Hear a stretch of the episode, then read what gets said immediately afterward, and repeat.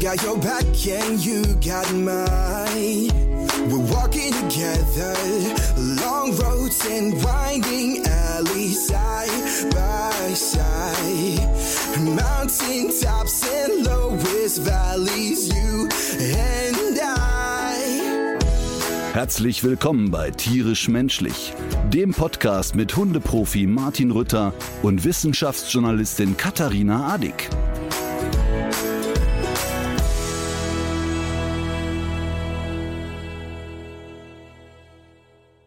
Ich bin sehr erschöpft übrigens. Wovon?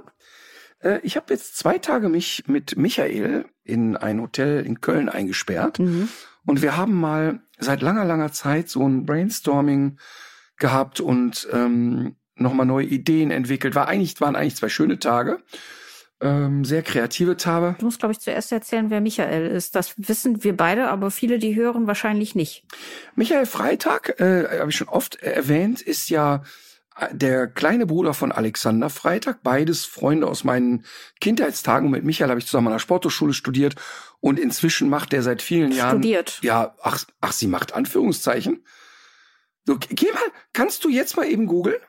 Ja, Also ich- Lage, Ich war da ja noch gar nicht geboren, als du noch studiert hast. Aber ich weiß Ja, ja. von dir auf. und von anderen Zeitzeugen, dass da vor allem gegrillt wurde. Hm. Okay, pass auf, während ich erkläre, wer Michael ist, kannst du mal parallel googeln, die Deutsche Sporthochschule Köln bei Wikipedia und dann guckst du mal prominente Absolventen. Und dann guckst Ja, du mal ja. da rein. Währenddessen erkläre ich nochmal, dass der Michael Freitag und ich dort zusammen Sport studiert haben, der macht aber inzwischen mein Management. Aber äh, vor allen Dingen, sagen wir mal, tauschen wir uns bei allen möglichen Themen irgendwie kreativ aus. Und das war sehr, sehr schön. Wir haben äh, viele neue Sachen entwickelt, haben auch so sozusagen strategische Ausrichtung der Firmen nochmal verändert, ähm, wollen viel kleine Themen, die wir jetzt angeleiert haben, mal beenden, wollen aber parallel dazu werden wir zu einem Thema, was alle überraschen wird, das weltweit größte Festival auf die Beine stellen. Und äh, wenn wir gleich die Mikros aushaben, werde ich dir sagen, was das Thema ist. Du wirst vielleicht irritiert sein, aber du wirst ein Ticket kaufen für dieses Festival. Mhm. Und alle werden total überrascht sein. Und ich werde bis zuletzt gar nicht auflösen, dass ich dahinter stecke. Ach so, da, du, das heißt, das wird erst nach dem Event selbst wird das rauskommen, dass du dahinter steckst. Ja, und ich spiele da auch keine Rolle. Also es ist jetzt wirklich nur, da bin ich nur im Hintergrund. Mhm. Ähm, und ich freue mich da total drauf, weil es so ein schönes Thema ist. Und ähm, es wird nicht nur weltweit das Größte zu diesem Thema, sondern ich glaube, wir werden da eine, so eine richtige Instanz etablieren, die jedes Jahr stattfindet. Okay. Hast du eigentlich, apropos äh, weltweit das Größte, hast du Toadzilla gesehen zufällig? Halt, wen? Godzilla? Toadzilla? Nee, was ist das? Was? Ich kenne Godzilla. Aber fand ich auch langweilig als Kind. Warte mal, jetzt muss ich noch mal eben gucken, was dieses Vieh gewogen hat. Nee, das ist. Äh? Wie Toadzilla. Ich habe auch natürlich wieder ein schönes Rasseporträt für dich mitgebracht, aber ich stelle dir jetzt doch mal eine ganz andere Quizfrage. Und zwar, Ja. Australien wird empfohlen, sich einen zweiten Kühlschrank anzuschaffen und den in die Garage zu stellen. Warum könnte das so sein? Der Australier trinkt ja entweder die beiden Biersorten Foster oder Forex. Mhm. Und vielleicht einen zweiten Kühlschrank, weil die Forex ähm, Vorräte ausgehen in Australien. Mhm. Fast. Du bist ja selber schon mal dort gewesen und äh, hast vielleicht auch eine Agerkröte getroffen. Kannst du dich dran erinnern? Klar.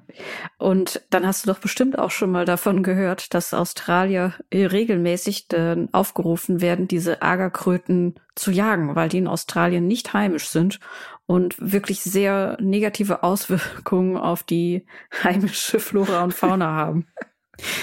Und dann soll man die mit dem Netz in einen eigenen Kühlschrank werfen? Man soll die, äh, und das, das ist laut äh, Naturschützern, aber auch laut Tierschützern, die ja nicht immer dasselbe wollen, ist das die humanste Art, diese Kröte äh, um die Ecke zu bringen, die erst 24 Stunden in den Kühlschrank zu legen, wodurch die äh, so in so einen leicht komatösen Zustand äh, gelangt, um sie anschließend 24 Stunden ins Gefrierfach zu packen, was dann natürlich ihr Ende bedeutet. Aber entschuldige mal, jetzt bin ich ja weder sch- schon mal als Kröte auf der Welt gewesen, noch Krötenexperte. Aber ist es denn nicht viel humaner, einmal volle Lotte draufzuhauen? Ja, offenbar Es nicht. ist doch einmal Bums und Ende. Also ich sag mal, ein Fisch, den jemand angelt, den legt man ja auch nicht erstmal fünf Stunden, obwohl der Fisch ist auch keine Kröte und die Kröte ist kein Fisch, aber Die, das heißt, der, man suggeriert der Kröte, du bist jetzt im Winterschlaf. Ja, ungefähr so ähnlich muss das sein. Ich finde das auch ganz plausibel, weil dann ja der Stoffwechsel äh, so runtergefahren wird. Aber ich habe von dieser Jagd, habe ich das erste Mal jetzt erfahren, weil eben Wildhüter diese Riesenkröte entdeckt haben, auch Toadzilla genannt. Äh, das Tier wiegt fast drei Kilo und ich schicke dir gleich mal, ich schick dir gleich mal ein Foto. Äh, wenn man das sieht, kann man sich vorstellen, dass da heimische kleinere Lurche keine Chance mehr gegen haben. Also ungefähr das Dreifache eines Mini-Chihuahuas. Aber warum, warum muss man die denn jetzt dann umbringen? Warum kann man die denn nicht einfangen und umsiedeln? Auf Schiffen nach Papua-Neuguinea? Ja, ich glaube, niemand will sie so richtig haben. Also die fressen wirklich alles, was ins Maul passt. Und bei diesem, bei dieser Größenordnung ist das wirklich viel. Also Kleinkinder. Die lungern schon mal an Kindergärten rum. Mhm. Nein, aber pass auf, du sagst ja, das Problem ist, sie seien nicht heimisch. Genau. Warum bringt man sie denn nicht dahin, wo sie heimisch sind? Und wie sind sie hergekommen? Ich könnte mir vorstellen, dass das dann insgesamt auch zu viel wäre. Also es ist ja auch wieder ein äh, Eingriff in die Natur. Die stammen ursprünglich aus Südamerika und sind 1935 in Australien aktiv eingeführt worden, tatsächlich sogar ursprünglich mit der Idee, sie als Schädlingsbekämpfer in den Zuckerrohrplantagen zu nutzen. Nun sind sie leider selbst, selbst zum Schädling geworden. und haben sich gedacht, wir fressen hier mal nicht die Heuschrecken, sondern den, Betreiber der Plantage. Ja. So ein bisschen wie Little Shop of Horror. Genau. Aber warum? Sag mal, kann man die nicht essen? Könnte man die nicht einfangen und nach Frankreich schicken, weil der Franzose isst doch gerne Vorschenkel. Ja, die sind giftig. Auch wenn sie tot sind? Gute Frage. Aber ich glaube, dass wenn, wenn, wenn sich irgendeine äh, Nutzungsmöglichkeit da ergeben hätte in den letzten Jahren, wäre man wahrscheinlich schon mal drauf gekommen. Also seit 1935 hätte man ja Zeit gehabt, sich da mal was einfallen zu lassen. Und du, und du hältst für möglich, dass Menschen immer kluge Lösungen finden. Das war aber eine neue Erkenntnis. Ja, also zu, zumindest irgendwie jetzt in, in, in diesen, in so vielen Jahren hätte ich das jetzt tatsächlich mal angenommen. Könnte man nicht alle Insassen des Dschungelcamps damit füttern? Ja, wie gesagt, ich glaube, dass die giftig ist. Und ich werde das aber noch mal recherchieren, ob es nicht vielleicht Eben. doch auch Rezepte Win -win. gibt. Mhm. oh Gott. Oh Mann, ich bin ein bisschen drüber. Ich bin so müde. Ich habe jetzt die letzten Tage auf Tour gar nicht geschlafen, aber wirklich, wir reden von vier Stunden maximal pro Nacht. Dann echt viel gearbeitet, auch tagsüber viel. Und ich hatte einen Fünferblock. Ähm, so, der Plan ist ja immer drei Shows pro Woche und dann auch gerne mal eine vierte hinten dran, aber diesmal war es ein Fünferblock. Und ich glaube, durch das nicht schlafen und jetzt die zwei Tage eingesperrt sein mit Michael, bin ich ein bisschen gaga. Ähm, übrigens, wenn du mich schon fragst, was waren die verrücktesten Dinge, die jemals Fans von dir gefordert haben, ist es nicht tätowieren. Was, äh, was ist es denn, wenn ich es jetzt mal fragen würde? Ich bin äh, tatsächlich das von einem Journalisten gefragt worden, ähm, der das Tattoo-Video jetzt, das, das neue Tattoo-Video gesehen hat. Und dann musste ich ihn enttäuschen und habe gesagt, ja, das ist jetzt ungefähr das 25. Mal, dass sich jemand meinen Namen tätowieren lässt, was echt, wow. echt creepy ist und und man auch wirklich sehr schräg findet, sozusagen. Mhm. Ähm, aber äh, jeder muss ja selber äh, wissen, was er schön findet. Mhm. Ähm, also ich glaube, dass die beiden schrägsten Dinge, oder sagen wir mal drei wahrscheinlich, einmal ähm, sollte ich Trauzeuge sein bei einer Hochzeit. Jetzt muss man dazu sagen, ich habe die Menschen noch nie gesehen. Also kam halt so eine Anfrage, Mensch, wir finden Sie so toll, können Sie Trauzeuge in der Hochzeit sein. Mhm. Ähm, das fand ich schon wirklich sehr schräg. Dann, ich steige das jetzt, das war Platz drei. Platz zwei war, ähm, wir möchten gerne, dass Sie den Namen unseres Kindes aussuchen. Ei, ei, ei, mhm. Genau so habe ich auch geguckt. Jetzt setze ich einen drauf. Wir möchten gerne, dass Sie bei der Geburt unseres Kindes anwesend sind. Jetzt kommst du. Nein. Doch. Und ich muss ehrlich sagen, ich bin ja immer für Quatsch zu haben und auch für Quatsch antworten. Aber bei Variante 2 fielen mir noch flapsige Sachen ein. Bei Variante 1, das fand ich derart creepy, mhm. dass die beiden da, also die standen dann beim Signieren vor mir und sie war so richtig, richtig schwanger, also so im Sinne von paar Tage noch. Und ähm, dann äußerten sie da beide den Wunsch, aber so ganz ernsthaft und ganz ergriffen und ah, es ist vielleicht ein bisschen heftig, aber das wäre eine unserer größten Wünsche. Da musst du dir mal vorstellen. Und dann konnte ich, ich wusste auch nicht, ich habe ja immer so ein bisschen latent Angst, dass ich nochmal bei Verstehen Sie Spaß äh, fällig bin. Ja. Weil ja gerne auch mal Leute zwei, dreimal reingelegt werden. Und aber auch so ein bisschen, sind die beiden jetzt so Panne im Kopf, mhm. dass wenn du jetzt Nein sagst, dass sie sofort äh, mit einer Axt auf dich losgehen. Und was hast du gemacht? Ja, ich habe gesagt, ich kenne mich mit Geburtshilfe sehr gut aus. Ich war bei mehreren Hundegeburten dabei. Das wäre eine meiner leichtesten Übungen. Wann und wo? ich konnte, also ich war wirklich, also ich hatte da überhaupt nichts Schlagfertiges parat. Ich war eher, hinterher war ich so ein bisschen betroffen fast schon, weil die beiden ja ganz offensichtlich irre sind. Und meine Gedankenkette war auch relativ schnell, oh Mann, oh Mann, man kann sich ja die Eltern nicht aussuchen, aber will man da geboren werden? Mhm. Ich glaube nein. Und welcher Prominente oder welche Prominente nach dir hat dann vielleicht Ja gesagt und wer war vielleicht so auch schon vor, vor dir angefragt? Oh nein, also du meinst, ich war so, ach ja, also wissen Sie, wir hatten bereits gefragt, Mario Barth, ja. der hat gesagt, ich kann nicht. Dann hatten wir Otto Walkes, der war, äh, ne? und Angela Merkel macht ja nichts mehr beruflich. weißt du, weißt du, was ich interessant fand? Ich habe danach natürlich ganz viel darüber geredet, weil es, es ist schon bestimmt fünf Jahre her, ganz viel darüber geredet, weil es natürlich echt creepy ist. Ne? Ich fand's noch schräger, dass sie das einen Mann gefragt haben. Irgendwie, ähm, wenn angenommen, ich wäre jetzt Ärztin mhm. und hätte im Fernsehen eine Sendung, die sich mit Gynäkologie beschäftigt. Mhm, mh. Oder ich hätte irgendwie so ein Thema, weißt du? Also mhm. ich wäre so Geburtshelferin oder eine Schamanin, was auch immer. Mhm. Dann hätte ich es vielleicht noch verstehen können. Also wenn jetzt zum Beispiel jemand zu Ecker von Hirschhausen geht und sagt, Herr Hirschhausen, können ja. Sie mir bei meiner Herz-OP die Hand halten? Mhm. Dann fände ich es auch schräg, aber die Gedankenkette könnte ich mhm. nachvollziehen. Nee, es also gibt, wenn die gesagt es gibt hätten, sehr viele Szenarien, die deutlich weniger absurd wären. Ja, ich fand es wirklich ganz bedrückend. aber apropos Tour, äh, alle Gewinner und Gewinnerinnen sind jetzt benachrichtigt worden, die bei unserer 101. Folge ähm, zu Gast sind. Und wer bis jetzt keine mhm. E-Mail erhalten hat, ist leider nicht dabei. Äh, äh, wir, wir tragen ihn aber trotzdem im Herzen oder sie auch trotzdem im Herzen, weil ähm, es wirklich sehr, sehr schön ist, wie viele Spender zusammengekommen sind. Ja. Das ist wirklich toll. Ja.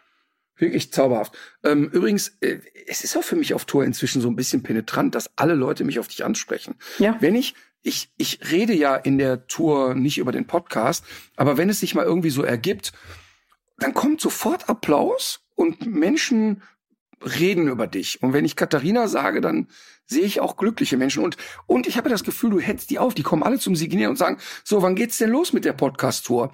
Es kann ja nicht sein, dass wir hierher kommen und Katharina ist nicht dabei. Das ist, ähm, ja, das ist, ist natürlich richtig. Ich forciere das ja auch sehr stark und ich finde es auch eine schöne Tradition geworden, dass du das in den ersten äh, zehn Podcast-Minuten immer noch betonst, dass das so ist, dass ich die Leute ja schicke. Ähm, ich habe ähm, ich habe mit dem, ich habe mit all dem nichts zu tun, aber je länger du darüber sprichst, desto mehr Lust habe ich auf so eine Tour. Ist das dein Ernst? Ja. Das schneiden wir raus. Das schneiden wir raus, weil ich den Leuten ja immer am Stand sage, ey, wisst ihr, ich würde das sofort machen, aber die Katharina, das ist, glaube ich, da hat die keinen Bock. Ich wusste, dass ich dich damit kriege. So. Ähm, aber können wir, aber dann möchte ich, ich möchte dann aber nicht durch Deutschland reisen, sondern können wir dann so eine Art festes Musical machen? Ja, ich habe auch an sowas mit einem äh, Zirkuszelt gedacht und mit so einer festen Entourage von, von Menschen und Tieren, mit, mit dem wir dann, also früher ging das ja auch ja. so, wenn der, wenn der Zirkus kam, da kamen ja zum Beispiel die Elefanten häufig mit dem Güterzug. Und so könnte, könnte ich mir das auch vorstellen. Das wäre natürlich auch sehr klimafreundlich. Ich könnte mir auch vorstellen, wenn wir ein festes Zelt haben, dass René Casselli ähm, mit seinen Elefanten reingeritten kommt, äh, herzerweichend erzählt, wie sehr er die Elefanten liebt und sie schützen möchte es dann ausspricht und wieder auf den Kopf eines Elefanten springt. Ja. Also es ist wirklich, ich glaube dem sogar, ich glaube dem sogar, dass der denkt, er schützt Elefanten, aber das muss man ihm vielleicht mal erklären, dass der Elefant vielleicht von Hause aus nicht so gerne in einem Gehege lebt und dass jemand Mensch äh, und Menschen auf ihm rumstampfen. Tja. Ich glaube, er weiß es einfach nicht besser, meine ich wirklich ernst. Mhm. Ich habe, bevor wir es vergessen, habe ich zu einem ganz anderen Thema noch einen kleinen Nachtrag. Und ich zwar auch. haben wir in der letzten Folge über diese Hundekotbeutel gesprochen. Ja. Du hattest mir ja gesagt, ich sollte mir doch mal das Produkt angucken, was bei euch im Shop ist. Ja. Und tatsächlich sieht das erstmal wirklich sehr gut aus. Also ich finde, dass man da sehr viele transparente. Ich bin jetzt erleichtert. Ich was? bin jetzt, ich ja. muss dir einmal ins Wort fallen. Ich bin jetzt total erleichtert, weil äh, an die HörerInnen Einmal ganz kurz, wir haben nicht davor darüber gesprochen und Katharina wäre es sehr zuzutrauen, völlig hemmungslos über ein Produkt zu reden, das bei mir im Shop verkauft wird. Ach so, ja, also das deshalb kommt bin ich jetzt ein noch. bisschen erleichtert, dass du es gar nicht so schlecht findest. Ja, sei Ja, mal, ja sei mal nicht, sei Aber- mal nicht so sehr erleichtert. Also diese, äh, ich finde, dass das erstmal alles sehr transparent ist und auch einen guten Eindruck macht. Und ich habe da auch sehr viele Informationen wiedergefunden, die ich auch so aus der Recherche kenne. Und ich finde auch gut, wenn man transparent macht, wer was wie zertifiziert hat und so weiter. Aber Ähm, ich habe nur mit dieser Kompostierbarkeit von von Hundekotbeuteln, dafür, da gibt es eben zwei Probleme. Also was macht man denn eigentlich mit kompostierbaren Hundekotbeuteln? Wirft man sie in die Biotonne? Nein, man wirft sie eben nicht in die Biotonne. Und das hat wirklich verschiedene Ursachen. Die erste ist, dass die meisten Kommunen oder die meisten Abfallwirtschaftsbetriebe das rausfiltern müssen, weil sie eine äh, kompostierbare äh, Tüte nicht von einer normalen Plastiktüte unterscheiden können. Dann sagen viele auch, dass diese Rottzeiten und auch die anderen ähm, Umgebungsbedingungen in so einer Anlage nicht dafür geeignet sind, dass das sich auflöst. Und äh, die, äh, der dritte Punkt ist, dass man das aus hygienischen Gründen nicht machen sollte. Und zwar, dass, äh, weil der Kot äh, von äh, Hunden potenziell eben viele Parasiten oder Krankheitserreger enthält und äh, schon auch aus diesem Grund nichts in der Biotonne verloren hat. Jetzt könnte man natürlich auf die Idee kommen zu sagen, dann schmeißen wir das doch einfach auf den Kompost. Und immerhin attestiert ja dieses TÜV-Siegel auch so eine Zersetzung für Temperaturen zumindest zwischen 20 bis 30 Grad. Die haben wir in Deutschland ja jetzt auch nicht so lange so durchgängig, aber so in der Theorie besteht ja trotzdem die Möglichkeit, dass sich das dort zersetzt. Allerdings rät auch das Umweltbundesamt davon ab. Und zwar aus denselben Gründen, weil eben da Erreger drin stecken und äh, dass man eben Tierkot bis vielleicht auch so ein bisschen Einstreu aus dem Kaninchenstall sollte man nicht auf den Kompost werfen und ist auch in einigen Kommunen äh, aktiv verboten. Aber wie gesagt, Aber also wo soll man es denn hinwerfen? Jetzt wissen wir ja, wo wir es nicht hinwerfen sollen. Wo soll man es denn hinwerfen? Ja, du kannst es eigentlich nur in die äh, Restmülltonne werfen und dann wird es verbrannt. Nur dann hast du eben auch nichts davon, dass es kompostierbar ist. Das macht das ja noch nicht zu einem schlechten Produkt. Aber was ist denn dann das Fazit? Sollte ich dann ähm, den Code einfach mit dem Fuß ins Gebüsch schießen? Es muss ja irgendeine Lösung geben. Ja, ich glaube, dass die Lösung relativ unbefriedigend ist, dass man nach wie vor Beutel benutzen muss, die man dann in die Restmülltonne wirft, wo von dort aus sie dann in die Verbrennung gelangen.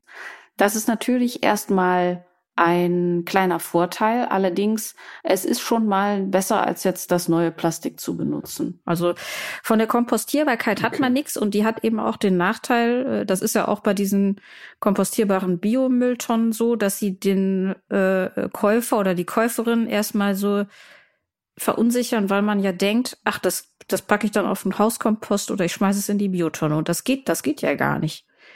Das heißt, wenn das der einzige Vorteil einer Hundekot-Tüte sein soll, dann ist es tatsächlich keiner, sondern das, dann ist es eher ein Nachteil. Wenn man jetzt aber sagt, wir haben hier ein Produkt, das ist aus nachwachsenden Rohstoffen entstanden und wenn das verbrennt, dann sind zumindest schon mal keine fossilen Stoffe im Spiel gewesen, dann hat das natürlich auch seinen Vorteil. Also ich will das Produkt damit jetzt nicht klein machen, nur das Problem Ja, mit der, ja, das Problem ist eben diese Kompostierung, die nicht stattfinden kann in der Realität. Okay. Was wäre denn, also es ist wirklich ernst gemeint jetzt, ne? wenn ich aber doch den Code immer zu mir mit nach Hause nehme und den im Garten verbuddel. Mhm. Ich mache mir im Prinzip so ein Donnerbalkenhaus Ja, und werf das immer da rein. Was denn dann? Ist das gut? das weiß ich nicht. Das müsste man mal, das müsste man mal bei der Kommune erfragen. Könnte ich nicht sagen, ob das erlaubt ist oder nicht. Das heißt, ich könnte mir dann gut vorstellen, dass ich in Zukunft meinen Kotbeutel beim Nachbarn in den Vorgarten werfe, weil der da am besten kompostierbar ist. ja. Das kannst du ihm dann ja auch einfach sagen. Oh Mann. Übrigens, ich apropos sagen, ich muss, ich muss mich ja hier noch einmal offiziell entschuldigen. Ne? Ja. Ich habe ja letzte Woche habe ich ja ein, ein Lied empfohlen von einer Künstlerin, die ich nannte Jazzy God. Mhm. Und Jazzy God hat bei ihrem Instagram-Profil, ich weiß nicht, ob du es gesehen hast, Ja. ein, ein zauberhaftes Reaction-Video gemacht, hat sich also den Podcast angehört, weil man ihr gesteckt hatte, ey, der Ritter redet da über dich. Und hat dann aber sehr irritiert reagiert, als sie ihren Namen gehört hat, da sie Good heißt. Ja. Nicht God. Ja. Ähm, und das Jazzy, habe ich jetzt gelesen, kommt von Jessica. Mhm. Im Prinzip heißt die Jessica gut. Mhm. Und ich habe daraus gemacht Jazzy Guard. Also das ist aber, weil ich aus ihr einen internationalen Superstar machen wollte. Ja, und weil du einfach auch so ein polyglotter Typ bist. Voll. Ja. Voll. Also an der Stelle, Jazzy God ist in the house. Die hat ja, die hat ja jetzt, nachdem die ihre Amerika-Tour abgebrochen hat, heißt es ja schon, dass sie jetzt erstmal ähm, sich in England niederlässt, ne? Mhm. Mit einer, macht so, ein, so eine Clubtour. Jazzy God. Unplugged. Ja, ist doch äh, gut zu wissen. Ist das schon dein Tipp des Tages? Wir haben, wir sind ja erst bei Minute 22. Genau. mein Tipp des Tages, genau, ist das neue Unplugged, ähm, äh, die neue Unplugged-Platte von Jazzy Guard live aus der Carnegie Hall. Oh Mann, oh Mann, ich mache es immer schlimmer. Ich wollte eigentlich nur sagen, es tut mir leid, dass ich den Namen falsch gesagt habe. Okay, ja, das ist doch gut. Und ähm, ich habe äh, ich hab noch ein paar Fragen mir angeguckt von unserer Hörerschaft und was da immer wieder äh, gefragt wird, ist äh, die Frage, ob eigentlich Emma und Luna wieder mit sind auf Tour. Äh, jein, im Grunde schon. Aber jetzt zum Beispiel bei dem Fünferblock wusste ich, dass ich tagsüber so voll sein werde, also A, ja. Alkohol, aber B auch Termine, ähm, dass ich dann für, bei Luna ist es gar nicht so entscheidend, die, aber wenn Emma dann so fünf Tage gar nichts erlebt, wird die unleidlich. Und dann ähm, entscheide ich mich dann doch für die hundefreundliche Variante. Aber grundlegend sind die wieder mit auf Tor. Mhm. Man kann sie aber nicht ähm, streicheln, auch ich nicht könnte viel dir, Geld. nee, ich habe noch, äh, ich habe noch zwei Optionen jetzt für dich. Ähm, entweder machen wir mit dem, mit deiner Lieblingsrubrik weiter. B, B, B. okay, also eine weitere Gegendarstellung. Wir haben ja äh, uns im letzten Jahr so um die Weihnachtszeit so richtig gefreut. Und zwar wollte eBay seine Geschäftsbedingungen ändern. Es wurde auch im Hause Mina TV sogar, wie ich hörte, darauf angestoßen. Entschuldige mal eben. Nein, nein, so kannst du das nicht anmoderieren. Das Was? muss man ganz anders machen. Du okay. kommst ja jetzt auf eBay und, und hier, Herr Pressemann, ne? Das war mein Darauf Plan. Kommst. So, das muss man ganz anders moderieren. Leute, es ist ja so. Ich hatte ja schon mal, wir hatten ja schon mal zu tun mit dem Pressesprecher von eBay Kleinanzeigen, Herrn Dubois. Und er zeichnete sich schon damals aus für wahnsinnige Schwurbeleien in dem Interview und auch, ich sag mal, mit der Wahrheit ist so semi-genau zu nehmen. Ähm, also unter anderem behauptete er ja, das äh, Bundeskriminalamt hätte ihm oder hätte gesagt, macht eigentlich keinen Sinn mit der Personalausweisgeschichte. Ähm, die haben sich daraufhin totgelacht über die Aussage. Und äh, wir haben ja dann hier vollmundig verkündet, eBay hat jetzt die Statuten geändert und man kann da keine Welpen mehr verkaufen bei eBay, wenn man nicht zertifiziert nach Paragraph 11 des Tierschutzgesetzes und so weiter und so weiter. Richtig. Und wir meldeten, wir meldeten beide so ein bisschen ich Euphorie mit leichten Bedenken, du wenig Euphorie mit größeren Bedenken an und siehe da, wir sind jetzt wirklich, ähm, ich will nicht sagen zugemüllt worden, aber viele Leute haben uns geschrieben, äh, man kann aber doch dann noch Welpen kaufen. Wie geht das denn jetzt? Daraufhin hat Katharina Adig in ihrer ähm, ernstzunehmend journalistisch äh, geraden Art versucht, Herrn Dubois zu erreichen. Und jetzt hat der Meister persönlich geantwortet. Ja, und zwar ähm, und aber wieder geschwurbelt. Das muss ich aber noch mal eben äh, klarstellen. Ich glaube sogar, dass du der größere Skeptiker warst von Anfang an. Ja. Aber ist jetzt ja auch egal. Ähm, wir haben jedenfalls eine Fülle von Meldungen auch aus der Hörerschaft bekommen von Leuten, die zum Beispiel versucht haben, äh, wieder Welpen ohne eine entsprechende Erlaubnis einzustellen. Viele, die die Anzeigen entsprechend durchforstet haben und gesehen hab, haben, es werden doch immer noch Tiere verschenkt und so weiter. Und man war insgesamt war man einfach äh, schwer irritiert. Und man muss ja auch sagen, dass ja auch in der übrigen Berichterstattung diese Geschichte so erzählt und aufgegriffen wurde, als stünde das nun unmittelbar bevor. Und äh, das mag auch an solchen Signalwörtern in der Pressemitteilung, wie zum Beispiel jetzt, liegen, dass man auf diese, auf diesen irrigen Pfad gelangen kann, dass man sich denkt, ah ja, dann ist das ja wohl bald so. Jetzt haben wir jedenfalls Ende Januar und es finden sich immer noch äh, reichlich Angebote, die es eigentlich nicht mehr geben sollte. Und äh, ich hatte jetzt diese Frage an Herrn Dubois gerichtet und habe die in meinem Adressfeld waren genauer gesagt waren da zwei E-Mail-Adressen. Die hatte ich von unserer Kollegin Stella Meister. Die hatte nämlich wiederum im Zusammenhang mit der Welpenhandel-Reportage, die letztes Jahr ausgestrahlt wurde, noch mit Herrn Dubois zu tun. Und dann hatte ich auch noch eine E-Mail für Pressekontakte von ihr bekommen die sich nannte media at ebay-kleinanzeigen.de. Klingt erstmal ganz plausibel, finde ich. Ich habe äh, diese E-Mails, also ich habe ja zwei geschrieben und habe keine Antwort bekommen und wurde dann vorletzte Woche, hat mich äh, Herr Dubois per Twitter kontaktiert, allerdings nicht als Direktnachricht, sondern so öffentlich und schrieb Folgendes. Bonsoir, Katharina Adig. Ich habe vernommen, dass Sie mich erreichen wollten. Früher gehörte es zum journalistischen Einmaleins Stellungnahmen zu erfragen. Sie hingegen scheitern offenbar daran, mir eine E-Mail zu schreiben. Dabei ist es doch wahrlich nicht schwer. Ich äh, finde auch, dass das jetzt. Alleine das sagt alles über ihn und auch über die ganze Bude aus. Was für eine pumpige Art. Er erfährt jetzt ja. scheinbar von Hörern des Podcasts, hör mal, die versuchen nicht zu erreichen. Und das Erste, was der macht, ist, zynisch und unverschämt zu sein. Ganz klassisch. Schön. Ja, vor allem, also was, was, was mir ja nicht so, so gut gefällt, ist, dass mir so unterstellt wird, ähm, als hätte ich jetzt absichtlich E-Mails ins Nirgendwo versendet oder, oder eben gar keine geschrieben, wie er, wie er mir ja unterstellt. Und das, das stimmt ja nun mal einfach nicht, ne? Und äh, ja, gut, jedenfalls ähm, habe ich mich dann aber versucht zu äh, also ich habe ich hab auch gedacht, ja, vielleicht habe ich auch wirklich eine falsche E-Mail-Adresse eingegeben. Das kann ja auch mal sein, dass sowas irgendwie. Aber andererseits, man denkt sich ja auch so eine so eine E-Mail-Adresse nicht aus. Man halluziniert die ja auch nicht nachts.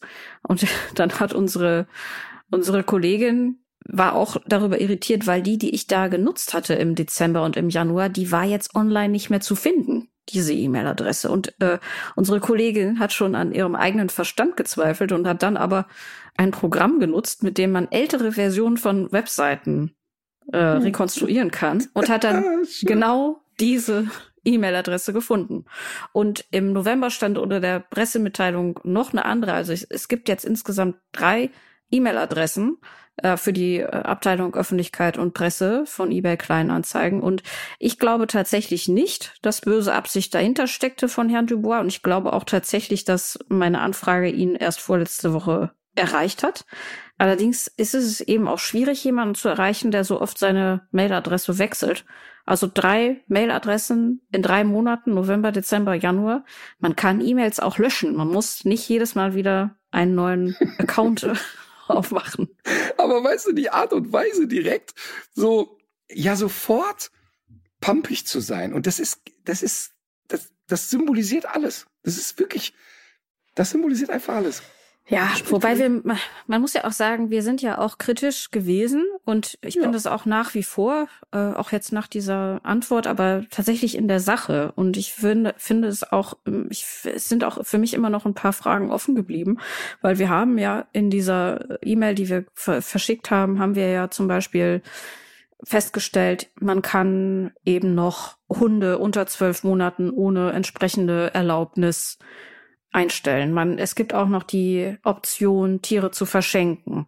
Dann gibt es auch noch die Option, exotische Tiere, Reptilien und so weiter zu, ähm, zu veräußern. Und die Antwort, die jetzt darauf kam, äh, finde ich tatsächlich insofern auch sehr unbefriedigend, weil, weil es da ja heißt, äh, es hätte in der Pressemitteilung geheißen, dass das alles nur schrittweise umzusetzen sei und so weiter.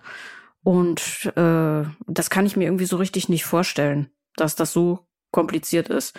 Und wir werden jetzt auch gespannt weiter verfolgen, wie es da weitergeht. Also ich glaube, äh, da spreche ich auch für große Teile der Hörerschaft. Ähm, das haben wir uns alle anders vorgestellt. Auch alle Tierschützer. Denn allen wurde ja, warum auch immer, suggeriert, okay, wir ziehen es jetzt durch. Ähm, und dann kann man sich natürlich auch sehr lustig darauf berufen, zu sagen, nee, das hatten wir aber so nicht gemeint. Kann ja auch sein. Mhm. Ähm, aber dann wäre doch die Erwartungshaltung, dass ich mal konkret höre, ja, wie geht's denn da jetzt weiter? Und, und ähm, was ist denn so der Matchplan? Und wann setzt man das denn um? Und ähm, in der Mail ist es ja schon auch ein bisschen schwammig so, ne? Mhm. Äh, wir können ja, wir können das ja mal so machen. Wir können ja noch mal die Stellungnahme, die Antwort von Herrn Dubois auch komplett können wir ja noch mal äh, verlinken oder irgendwie irgendwo einstellen. Das wird uns schon irgendwie gelingen. Und da kann man auch noch mal sehen, was ihm auch an unserer letzten Folge oder an der vorletzten Folge nicht gefallen hat. Wir haben da ja kein Problem mit. Wir gehen damit offen um. Total. Also können wir ähm, sowohl bei dem Instagram als auch Facebook-Account von Tierisch Menschlich machen, aber machen wir auch bei mir bei beiden Accounts. Sehr gut. Dann, ähm, ich bin in Berlin gewesen Übrigens, am ach so, vergangenen warte mal, wenn wir- ja, ja. Entschuldige, ich habe noch eine Bitte. Ich habe dich heute echt oft unterbrochen, pardon. Aber ähm, weil es jetzt gerade so passt, wir, weil wir haben ja jetzt gerade wieder über Tierschutz und Tierquälerei äh, gesprochen, die da stattfindet.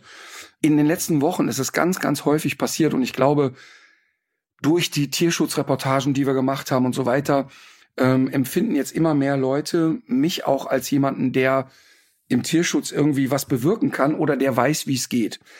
Und unter anderem bekomme ich jetzt ganz, ganz viele Zuschriften.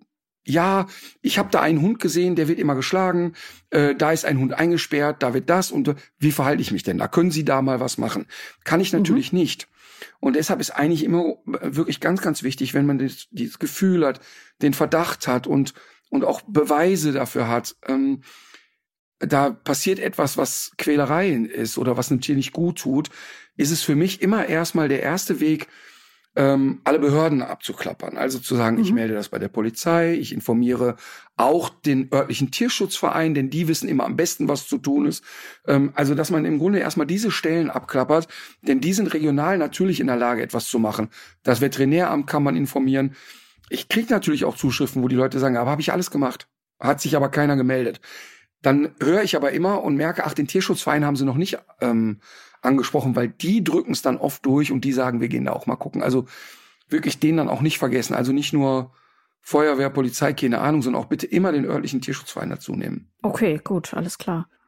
Ich hatte ja in einer der letzten Folgen schon mal angekündigt, dass wir jetzt so in den nächsten Wochen immer mal wieder auch über Tierhilfe für die Ukraine sprechen wollen. Eine Organisation, die aus drei Leuten besteht, die das ehrenamtlich machen, die da eigentlich überhaupt gar keine Erfahrung haben, aber sich dafür Urlaub nehmen, einen Transporter mit Anhänger vollladen und wirklich bis nah an die Front fahren. Und die versuchen da, den Menschen zu helfen, die sich um die verbliebenen Haustiere kümmern. Das sind in erster Linie ältere Leute, denen ähm, aus verschiedenen Gründen jetzt die Flucht nicht mehr möglich ist. Und die ähm, Tierhilfe Ukraine nennen die sich, die sind auch, haben einen Instagram-Account, die sind natürlich auch immer an Spenden interessiert. Dafür gibt es dann ein PayPal-Konto, was man der Instagram-Biografie entnehmen kann. Aber die sind auch an Sachspenden interessiert. Und zwar, was die ganz äh, dringend und gut brauchen können, sind Antiparasitika und Futter. Und weil die in Berlin sitzen, ähm, könnte ich mir vorstellen, ist das ja auch ein ganz interessanter Einzugsbereich, vielleicht für viele Tierärztinnen und Tierärzte, die möglicherweise noch ein ähm, bisschen was äh, übrig haben oder vielleicht noch das ein oder andere ähm, Mittel, was demnächst abläuft, weil im Ende Februar wird die nächste Tour äh, wieder stattfinden und bis dahin, bis dahin sammelt die Tierhilfe Ukraine noch. Top. Top, top, top. So, dann Oh Gott, ich höre Du weißt, was jetzt schon. kommt. Jetzt geht die Scheiße wieder los. ah, ich hab. Oh Mann, ey. Diesmal ist es einfach. Mm. Gordon Setter. Es ist die, Sta es ist die Standardnummer 54. Und oh, das kann ich schon ähm, nicht ab. ich glaube, es hilft dir jetzt, dass, dass es relativ, also der Rüde wird 71 bis 76 Zentimeter groß und die Hündin 66 bis 70. Okay, also große Hunde, Wir reden Ähm, von großen aber- Hunden. aber nicht im Doggenbereich. Nein, wir sind nicht im. Doggenbereich. Der Rüde wiegt 48 bis 62 Kilogramm, ist eine ganz schöne Spannweite. Die Hündin 37 bis 50. Also ich habe ja, äh, ohne jetzt zu wissen, welcher Hund es ist, aber so diese Ausmaße, die du schreibst, ne? Ja. Die, die, die ordne ich ja relativ schnell so Her- Herdenschutzhundartigen zu. Äh, groß, aber jetzt auch nicht so riesig wie eine Dogge, aber schon schwer, aber auch nicht, ja, völlige Eskalation schwer. Aber mach mal weiter. Mhm. Ich glaube, du bist auf einem ganz guten Weg. Okay. Der Hund wird zur Bewachung und zum Schutz von Häusern und des Besitzes und zu sonstigen, von sonstigen Wertgegenständen eingesetzt, aber auch zum Schutz von Personen. Er wurde auch zur Jagd und als Spürhund verwendet. Als Spürhund? Welcher aha. Herdenschutzhund ist denn ernsthaft als Spürhund? Ah, Okay, erzähl mal. Ja. Aber ist, Äh, also Herdenschutzhund ist schon mal richtig, ne? Ja, also es ist, glaube ich, jetzt nicht Okay, ganz falsch. ja, Die, was jetzt aber interessant ist, wenn man sich die FCI-Gruppe anguckt, die Bezeichnung, das ist nämlich die FCI-Gruppe 1, der Hütehunde und Treibhunde, Die Sektion 1 Schäferhunde. Mhm. Die Hunde dieser Rasse sind stark, groß gewachsen und weisen ein dichtes, gewelltes, weißes Haarkleid auf. Ihr gefälliges Dann ich eine Theorie. Erscheinungsbild. Ja. Also, ähm, ist, ich, ich will mal so sagen, gehe ich recht in der Annahme, dass dieses Tier sich im osteuropäischen Raum äh, beheimatet fühlt. Das ist auch nicht falsch. Äh, ich würde äh, ahnen, dass das Tier mit K anfängt. Korrekt. Okay, es ist ein Kovac.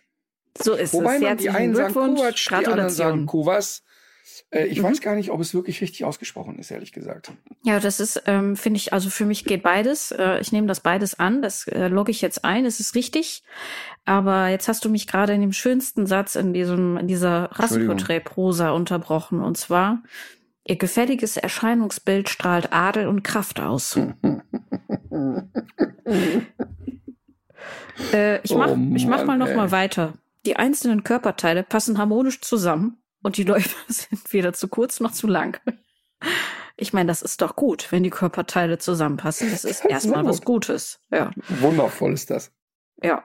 Der Knochenbau ist kräftig, aber nicht grob. Die starke Muskulatur ist hager und die Gelenke sind scharf umrissen. Von der Seite gesehen bildet der Körper ein dem Quadrat nahestehendes liegendes Rechteck.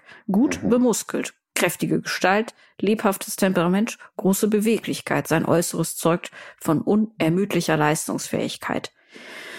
Der Kovac ist tapfer und furchtlos zum Verhalten. Die seiner Obhut anvertrauten Personen oder seinem Schutz zugeordnete Besitzstücke verteidigt er auch unter Einsatz seines Lebens.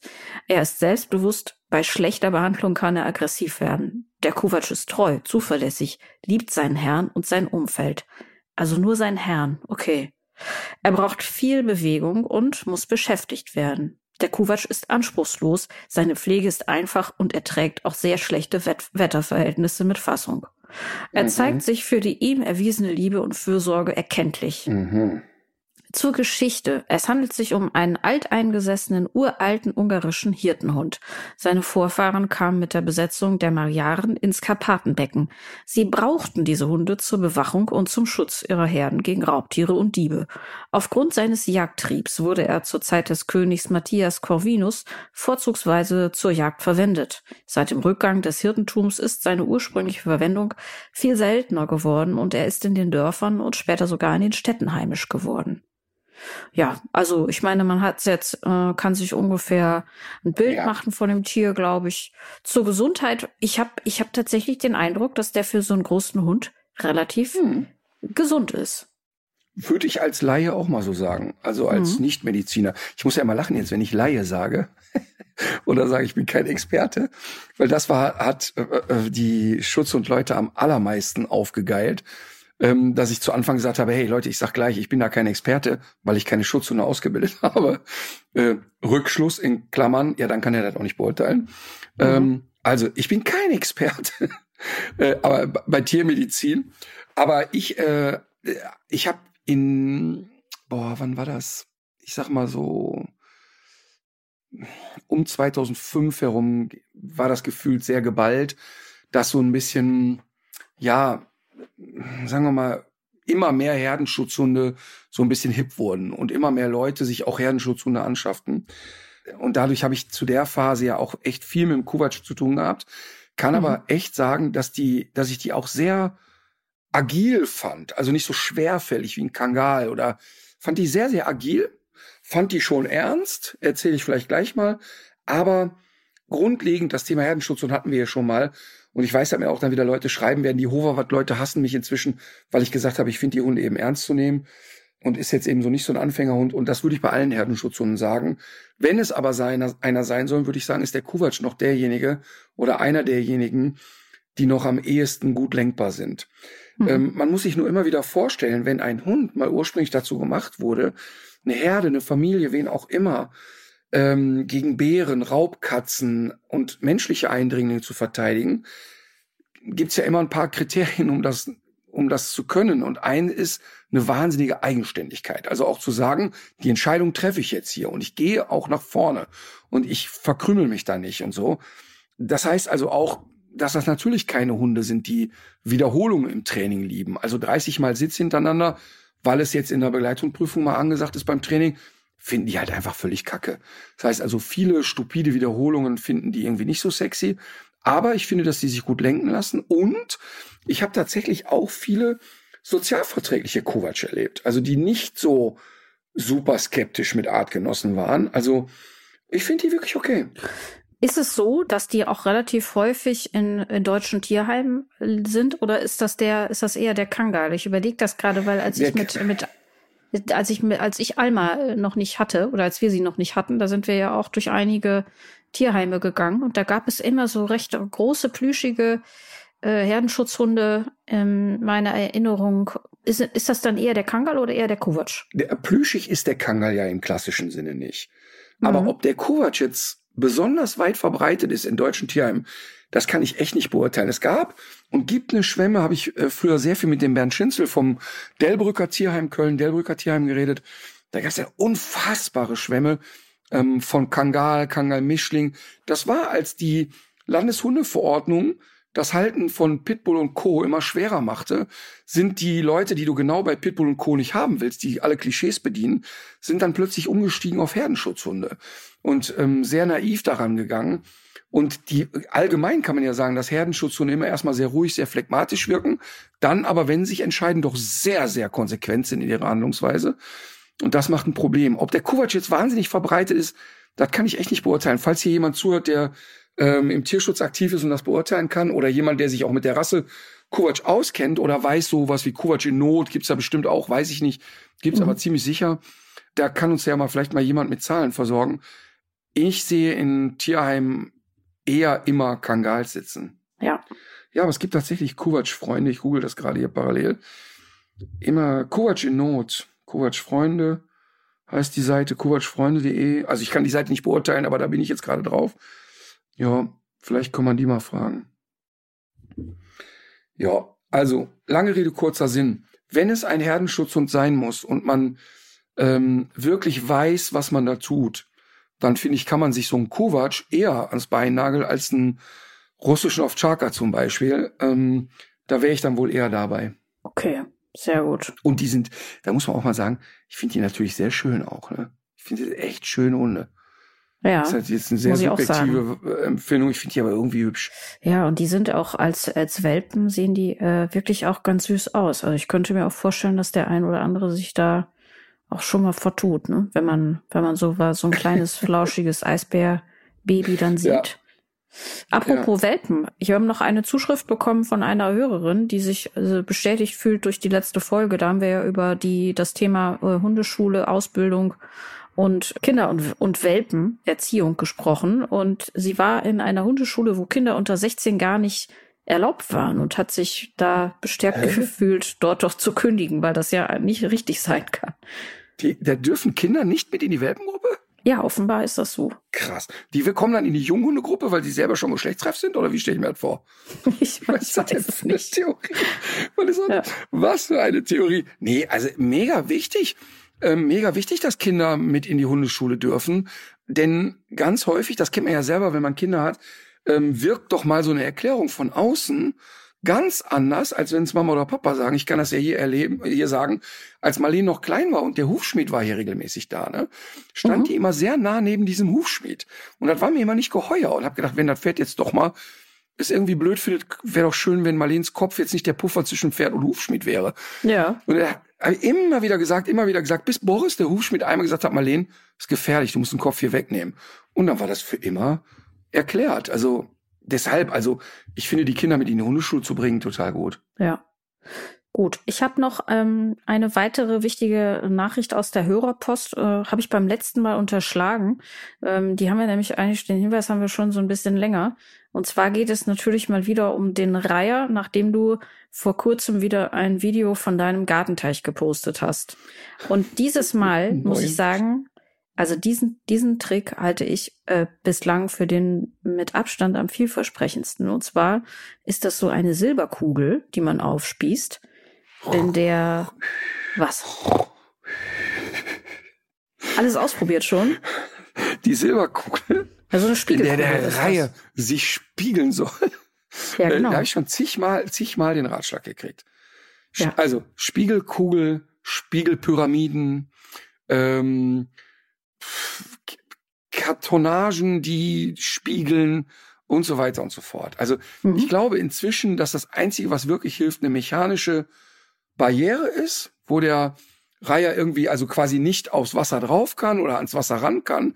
Ich habe zum Beispiel auch, ich war jetzt vor kurzem wieder, weil das blöde Arschloch ja wieder da ist, ähm, mhm. wieder in so einem Forum und es war total lustig. Da schrieb jemand, ja, ähm, also sie müssen, hörte sich dann wirklich, sie müssen die Landeplätze am Teich vergrämen, Mit so dass der kein einschmieren, nee, nee einfach einfach keine Nein, sondern, sondern im Sinne von, so dass er eigentlich keine Fläche hat zum Landen. Mhm. Damit er sich dann, so, und zwar wörtlich schrieb der, schrieb derjenige, der Verfasser, denn sie werden es niemals erleben, dass der Reiher sich zu Fuß dem Teich nähert. Und während ich es las, sah ich den Reiher aber in einem, in einer Entspanntheit hier quer durch den Garten latschen Richtung Teich. Also Natürlich. unser Reiher weiß nicht, unser Reiher weiß nicht, dass er zu Fuß da nicht hingehen darf. Mhm. Also, also die Kugel spare ich mir, weil weil sie einfach nichts gebracht hat. Ach so, du hast die ausprobiert. Ich habe alles gekauft, was es gibt. Ach so. Okay. Alles. Äh, ich, wirklich. Wahrscheinlich. Ich, also vielleicht eine Guillotine. Ich baue eine Guillotine, wenn ihr den Kopf über den über den Teich hängt. Könnte ich nicht eine Kröte, Aber könnte ich nicht eine von den australischen Kröten hier in den Garten setzen und der leckt an der Kröte und stirbt? Warte, ich, wenn ich mal so überlege, also Todzilla, äh, in dem Fall, wenn du wirklich dieses Exemplar kriegen könntest, vielleicht kann man das irgendwie verschiffen, ähm, dann würde ich auch sagen, ja. Also ich glaube, Todzilla wäre ja, dieser, dieser Aufgabe gewachsen. Ja, vielleicht würde er den Reiher verspeisen. Das ist alles möglich.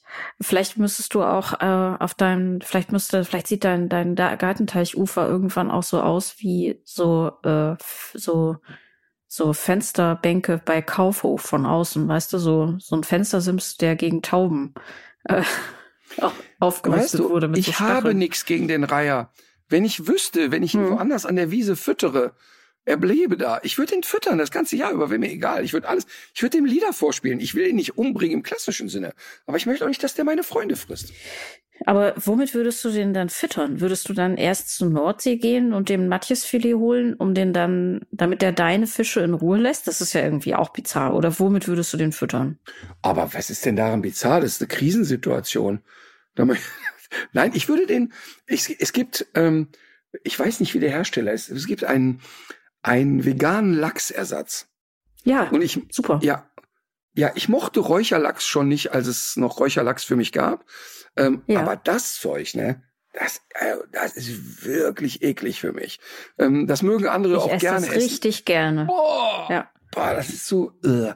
Vielleicht. Ja, aber das wäre doch, das, das wär doch eine Idee. Du schmierst einfach dem Reiher mal ein kleines Lachsbrötchen und vielleicht äh, lässt er dann ab. Aber ich habe auch, ich hatte auch den Eindruck, dass du jetzt ja dazu übergegangen bist, einfach so große Fische zu kaufen, die nicht mehr durch den Hals des Reihers gehen. Den habe ich ja den großen Fisch, den Kuno, habe ich ja nicht gekauft, sondern der ist dir zugelaufen, als, so wie Emma. Als der ist, genau, der ist mir zugeschwommen, der ist mir hinterhergeschwommen. Nein, der ist tatsächlich eine, die Anne Lehmann, Tierschützerin aus Düren, hat wiederum eine Freundin und da ist irgendwie der Papa gestorben und die mussten einen Teich auflösen. Und dann habe ich äh, sozusagen die Fische, die da in dem Teich waren, habe ich dann übernommen.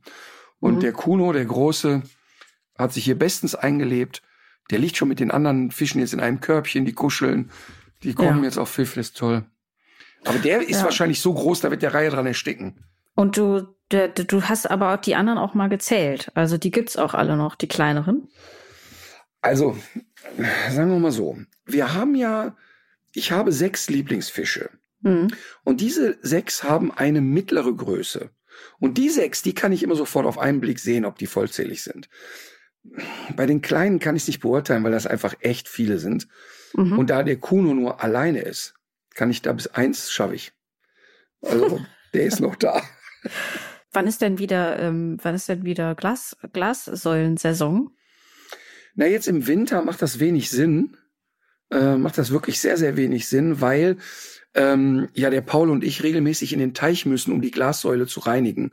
Und das mhm. ist im Winter irgendwie keine Freude. Plus, die Fische sind jetzt natürlich ganz wenig aktiv. Also die, der, die Glassäule steht ja immer, ähm, also ist übrigens aus Plexiglas, die ist immer auf dem rechten Teil, auf dem flachen Teil des äh, Ganzen. Und die mhm. Fische halten sich jetzt im Winter, die werden ja auch nicht gefüttert im Winter, ähm, wirklich ausschließlich im Tiefen auf und ausschließlich auf der anderen Seite des Teiches.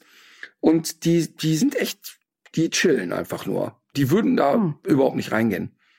Ja, und Aber ich muss mal gucken, ich weil ich glaube, ja. dass der Kuno da gar nicht durchpasst durch diese Röhre. Ich glaube, ich muss da eine größere nehmen jetzt. Gibt's, gibt's ja noch eine größere? Du meintest doch eigentlich, du hättest die größte gekauft. Nee, aber ich habe mir ja, ich habe die größte gekauft, aber ich habe ja so viele Angebote bekommen jetzt von Hobbybastlern. Da ist einer dabei, das finde ich total cool, der will mir aus Plexiglas ein Looping bauen. Das wow. heißt also, dass die, wenn die auf die an, also links und rechts eine Säule, und dann können die da durchschwimmen und müssen aber einmal so ein Looping schwimmen und rüber. Das, das ist natürlich mega. Super. Ja. Total. Und es hat mir auch, als ich, ich habe ja die Vergesellschaftung von Kuno habe ich ja äh, gefilmt und es war auch wieder sehr lustig. Bei Instagram alle, oh, wie süß. Bei Facebook, Keukarpfen darf man nicht alleine halten. Ja, das ist gut, aber ich habe keinen Keukarpfen. Doch, Keukarpfen und der Teich ist zu, zu flach. Was ist das für eine Rasse? Der Typ, der das da spricht, oder was? Nee, der Fisch. Kuno? Irgendein Goldfischmix irgendein Goldfisch, was weiß ich was. Ist ein Mischling, aber. Das ist kein Keukauf. Ja, wahrscheinlich. Ja, die sind ja alle, die sind ja, die kommen ja jetzt alle nicht aus bester Haltung und der Premiumzucht. Ich habe also jetzt nicht in Japan, der welterfolgreichsten, ich hab, da sind keine Keukauf, das sind Goldfische und was weiß ich was. Egal, mhm. auf jeden Fall schrieb aber diese Person immer wieder, ja, Koi darf man nicht alleine halten. Ja, das ist richtig. Ich habe keine Koi. Ja, Koi gehen aber nicht. Ja, ist, ist ja kein. Und dann schrieb jemand, der Teich ist zu flach. Und er hat also quasi anhand meines Videos auf den Millimeter schätzen können, mhm. ähm, wie flach der Teich ist. Er hatte 60 Zentimeter geschätzt, er ist aber 2,20 Meter. Naja. Und das ist so, so das war selbst, also ich habe es nicht gedacht, es haben fast 900.000 Leute das Vergesellschaftungsvideo gesehen und, boah, ich sag mal, 3.000, 4.000 kommentiert. Ein Fischvideo. Gott, Leute, beruhigt euch.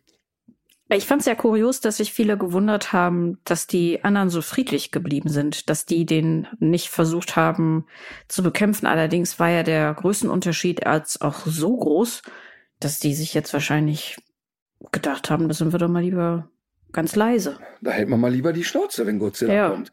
Ja. Aber weißt du, was auch interessant ist? Ich habe ja also nochmal, ich habe keine Ahnung von Fischen und keine Ahnung von Teichen. Aber ich habe jetzt drei, vier Jahre daran rumgebastelt und so ein paar Grundlagen verstehe ich jetzt inzwischen.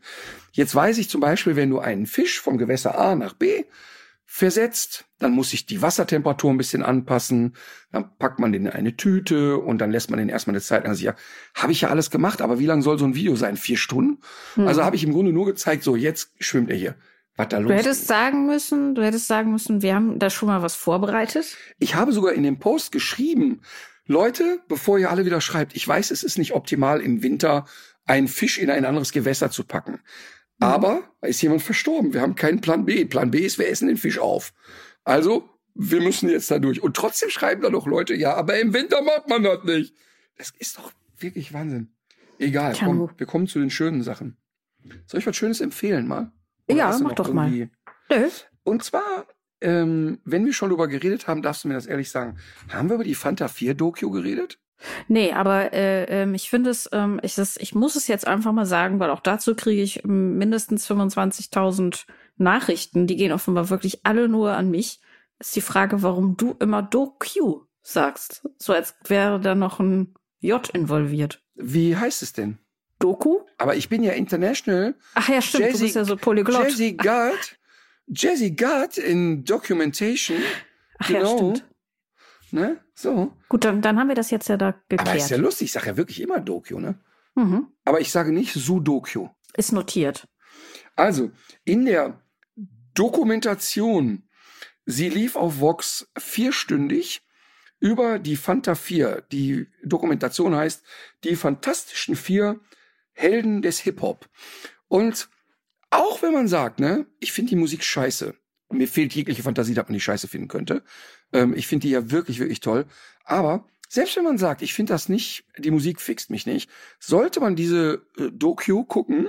Äh, läuft in der RTL Plus App noch, weil es total spannend ist, weil die so unfassbar offen und ehrlich da reden. Also echt krass.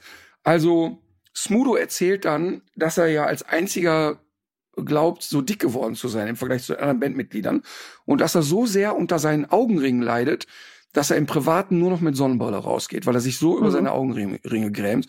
Also sehr, sehr ehrlich alles, aber die erzählen auch die ganzen Höhen und Tiefen. Also Michi Beck erzählt, ähm, was für ein Arschloch er teilweise war. Also weil er so überfordert mit dem Ganzen war, dass er sich so richtige Allüren äh, angeeignet hat. Ähm, dann haben die alle das auch steht, Einzelprojekte Das steht gemacht. mir ja noch bevor. Allüren oder die Augenringe?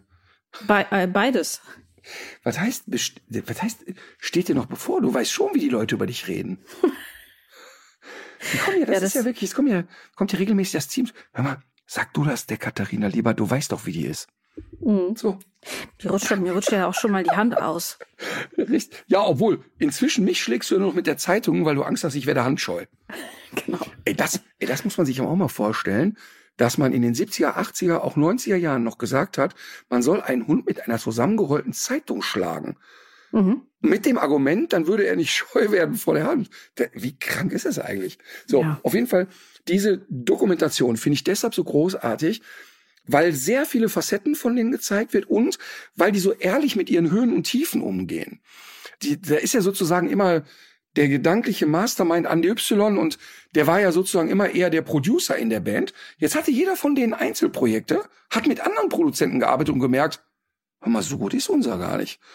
Und das war eine Riesenkrise für die Band und so weiter. Also total ehrlich, total spannend. Äh, also vier Stunden können ja lang sein, aber das verging wie im Flug. Also echt toll gemacht. Also auch schön, super schön gedreht und, und ein super Gemisch aus alte Sachen zeigen, neue Dinge kommentieren und so. Einfach toll. Kommen nur Leute zu Wort, die auch was zu sagen haben. Man hat nicht mhm. sinnlos einfach irgendwelche Promis aneinander äh, geworfen.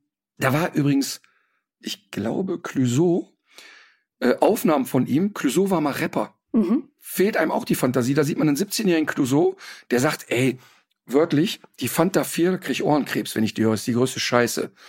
Und dann, und dann lernt er die Fanta 4 kennen und die erklären dem Hammer nur zur Info. Du bist kein Rapper und kein Hip-Hopper, du kannst das einfach nicht. Aber du hast eine total gute Stimme. Du musst wirklich Balladen singen. Du bist ein toller Balladensänger. Mhm. Und das war für den Kulturschock und da hat er das ausprobiert und ab da ging der Erfolg los. Ach so, also total, äh, ja, jetzt sag noch mal, das ist in der RTL Plus App noch zu finden, oder? In der RTL Plus App die Doku Fanta 4, die Fantant fantastischen vier Helden des Hip Hop. Toll, mhm. toll gemachte Sendung, wirklich. Okay, sehr gut. Übrigens, ich habe, das ist jetzt nicht mein Tipp, aber ich habe, äh, ich war am Wochenende in Berlin und habe dabei erfahren, dass es ein äh, Album von Klaus und Klaus gibt, das tierisch menschlich heißt. Wusstest du das? Nein, das ist mega. Warte, das. oh, Klaus und Klaus. Du musst dir ja wirklich mal vorstellen, wenn die, überleg mal, wie viel Geld müssen die verdient haben und einer von denen landet dann im Dschungelcamp. Ist das mit bitter? Ach so, das, äh, wie, äh, äh, wann war das? Äh, aktuelle Staffel oder was? Nein, nein, ist schon ein paar Jahre so. her. Ja, also ich habe äh, ich habe jetzt noch nicht reingehört, aber ich finde auch, dass ähm, dass die Titel, die, die klingen, die, die klingen auch schon so äh, vielversprechend. Zum Beispiel ein Titel lautet Unsere Beine. Unsere Beine. Oder unsere Beine. Oh Mann, aber, aber kriegen wir dann jetzt ein urheberrechtliches Problem, tierisch menschlich? Ich glaube nicht. Jedenfalls, das ist jetzt nicht mein Tipp. Äh, mein Tipp wäre die Tierhilfe Ukraine die ich schon genannt habe. Und da ganz konkret das Instagram-Profil und da ruhig mal in die Biografie gucken, was es da für Informationen zum aktuellen PayPal-Konto gibt und welche Form der Hilfe da gerade noch gebraucht wird. Und für die Leute, also Tierärztinnen, Tierärzte, die vielleicht noch äh, Sachspenden haben oder auch Futterhersteller oder Futtermittelhändler, am besten per Direktnachricht über Instagram kontaktieren bis Ende Februar ist da noch Zeit, dann geht die nächste Tour in Richtung Ukraine wieder los. Und dann habe ich noch einen Tipp. Äh, das ist aber eigentlich ein Tipp, sich nochmal unsere Folge zum Galgomarsch anzuhören, denn am Samstag oder Sonntag, denn jetzt am letzten Januarwochenende sind, finden diese Galgomärsche statt in ganz vielen deutschen Städten. Ist auch ein wichtiges Thema und ein großes Hundeelend, was damit zusammenhängt. Welche Folge ist das? Weißt du das zufällig? Nee, aber das verlinken wir natürlich. Ach, sehr gut. Du bist aber echt ein Schweinchen schlau. So. Ich bin pfiffig, ne? Ja, pfiffig. Mhm. Wacker. Wacker und pfiffig. So, dann darfst du auch jetzt direkt einen wackeren Musiktipp. Übrigens, ich werde immer noch, also früher öfter, aber äh, mir wird beim Friseur mitunter angeboten, das ist tatsächlich mehr als dreimal passiert, ob man mir noch ein freches Pony schneiden soll. Okay, ist der, liegt der Gag jetzt daran, dass es einen frechen Pony heißen müsste? Auch. Oder dass du, dass du wie ein Kind behandelt wirst? Sowohl als auch. Und ich glaube einfach, dass niemand auf dieser Welt es verdient hat, dass man ihm einen oder ihr einen frechen Pony schneidet. Aber wenn du den, wenn du ja auf dem äh, Friseurstuhl sitzt und du immer den Kinderstuhl beantragst, damit du hoch genug Ja. bist, um dir überhaupt die Haare schneiden zu lassen, dann darfst du dich nicht wundern. Ja, zumal die Sitzfläche von Stühlen hört ja ähm, meistens lange auf, bevor der Knick meiner Knie erreicht ist, was dazu führt, dass die Füße vorne immer so hochgucken. Ach, herrlich. Äh, so, Musik 2-3. Hau raus. Ähm, es ist nicht Klaus und Klaus, sondern äh, die Band Die Kerzen. Und zwar das Lied Sonnenallee. Da, das fiel mir ein, ich weiß nicht, ob du es mitbekommen hast, aber äh, diese äh, Geschichten vom Silvesterterror in Berlin, die waren ja zum Teil reichlich aufgebauscht und wurden ja dann auch wieder von Rassisten unterschiedlichster Sorte ähm, beansprucht und äh, äh, instrumentalisiert. Und es haben sich einige Imbissbetreiber auf der Sonnenallee, also in erster Linie türkische Gastronomen, die ähm, haben sich insofern davon distanziert, als dass die die Einsatzkräfte von Feuerwehr und Polizei und Sanitätern eingeladen haben, da äh, zum Essen vorbeizukommen für einen symbolischen Preis von einem Euro. Die dürfen denen nämlich nichts schenken, um klarzumachen, dass das auch nicht in ihrem Sinne war, was da eben vereinzelt stattgefunden hat. Und das Lied äh, Sonderlee wünsche ich mir auf die Playlist von der Band Die Kerzen. Die sind jetzt übrigens auch auf Tour und das kann ich sehr empfehlen. Äh, Da hat man einfach immer einen ganz famosen Abend. Und ich gehe da Am natürlich auch am 2. 2.2. im Februar in Subway Köln. in Köln. Woher weißt du das denn? Ja, du, ich bin halt sehr aufmerksam. Und ich ja. beobachte dich. Also wir sehen uns da. Nee, wir Sehr sehen uns gut. da sicherlich nicht. Ähm, Das freut mich. Ich äh, habe das entweder in deiner Insta-Story gesehen oder in deinem WhatsApp-Status irgendwo da. Also, am 2.2.2023 bin ich entweder in Deggendorf auf Tour oder ich entscheide mich spontan, in Köln im Subway bei den Kerzen zu sein. Das weiß ich noch nicht genau. Ich würde es spontan entscheiden an dem Tag. Es- Die Chance ist also sehr groß. Ihr könnt dort alle Fragen loswerden. Und auch Katharina segnet dort vor Ort mit Kölsch alle Hörer. Innen. Ich küsse auch Hundewelpen. Richtig. Weißt du, wenn, ich, wenn man mich gefragt hätte, können Sie bei der Geburt meiner Welpen dabei sein, das hätte ich auch noch verstanden. Ja. So, pass auf, ich komme mit Musik. Äh, wahrscheinlich ist auch wieder falsch ausgesprochen. Und zwar Jazzy Gard, wenn die von ihrer Tour wieder zurückkommt. Und man hat sich an Jazzy falsch. satt gehört, äh, möchte ich eine Sängerin empfehlen, Charlotte Cardin.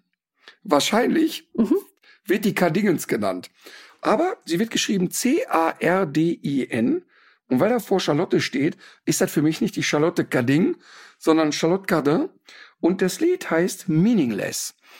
Ähm, ich kann dir wirklich nur sagen, wenn du da reinhörst, die hat eine Wucht in der Stimme, ist fast, also bist fassungslos, wenn du das.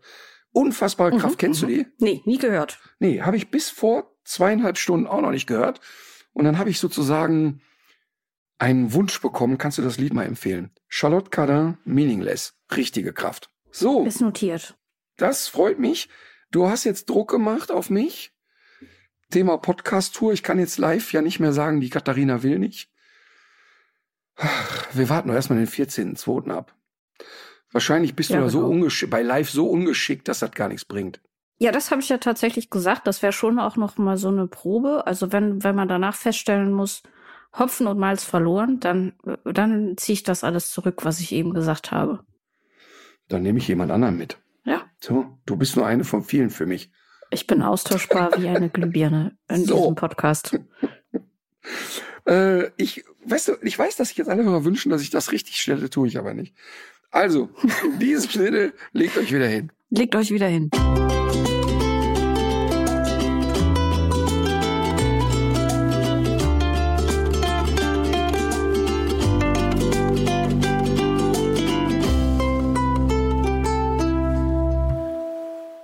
Dieser Podcast ist eine Produktion der Audio Alliance.